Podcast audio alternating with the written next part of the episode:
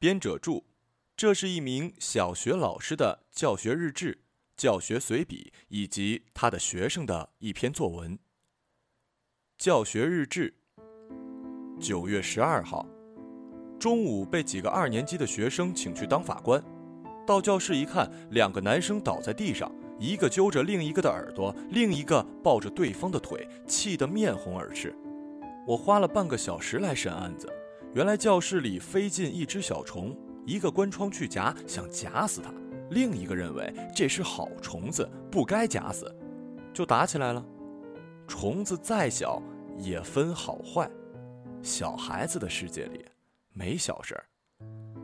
九月二十三号，念一年级的时候，有天诗人宇自告奋勇要上台给大家讲个他创编的故事。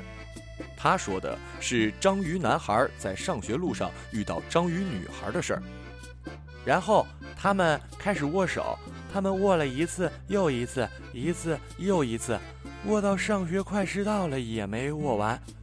他说。因为他们是章鱼，说着，他自己在台上大笑了起来。十月十号，下课时，小柯神秘地冲琪琪笑着说：“我发现有个成语很适合你。”琪琪用他一贯的大嗓门道：“是什么？快说！”小柯笑嘻嘻地说：“颇负盛名。”说完，转身就逃。教学随笔：给你一颗糖豆。我有时觉得我的学生很像寓言《朝三暮四》里的几只猴子，需要不断用例子来挑起他们的兴致，而且例子还得经常变换，不能是同一颗栗子。中午在办公室找到了一罐很特别的糖豆，于是揣在口袋，打算逗逗班上的那群小猴子。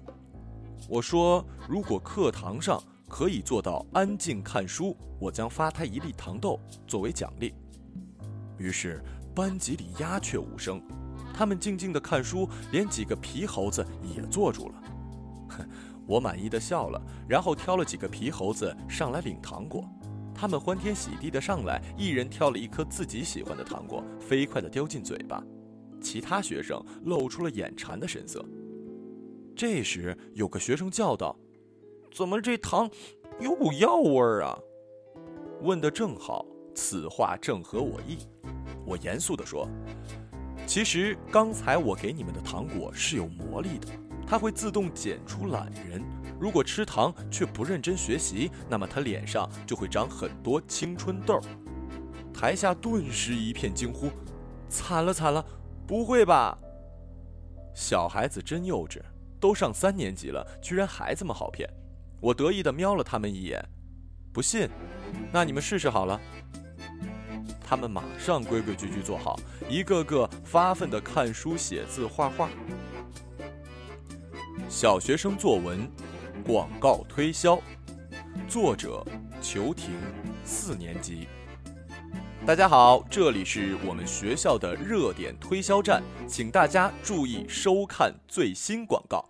第一款为大家推销的产品，它非常优秀，有两条胳膊、两条腿、二十个手指，一个没少，另外还附加长长的头发。那它有什么用呢？欺负男生最管用了。一米四以下十元一次，一米五到一米四十五元一次，一米六以上二十五元一次。体育老师免谈。它的原则是先付钱后做事，但不能保证避免光收钱不干事的可能。如果想让他做一些有难度的事情，也是可以的，比如抽马桶、试卷签名、打架、抓人，样样精通。不用说，这也是要收费的，五元一次，八元两次，还可以办理贵宾卡，一律八折。万一有人忘带东西了，去找他吧，什么三角尺啦、铅笔啦、橡皮啦，样样俱全，免费借。弄坏的话，一赔十哦。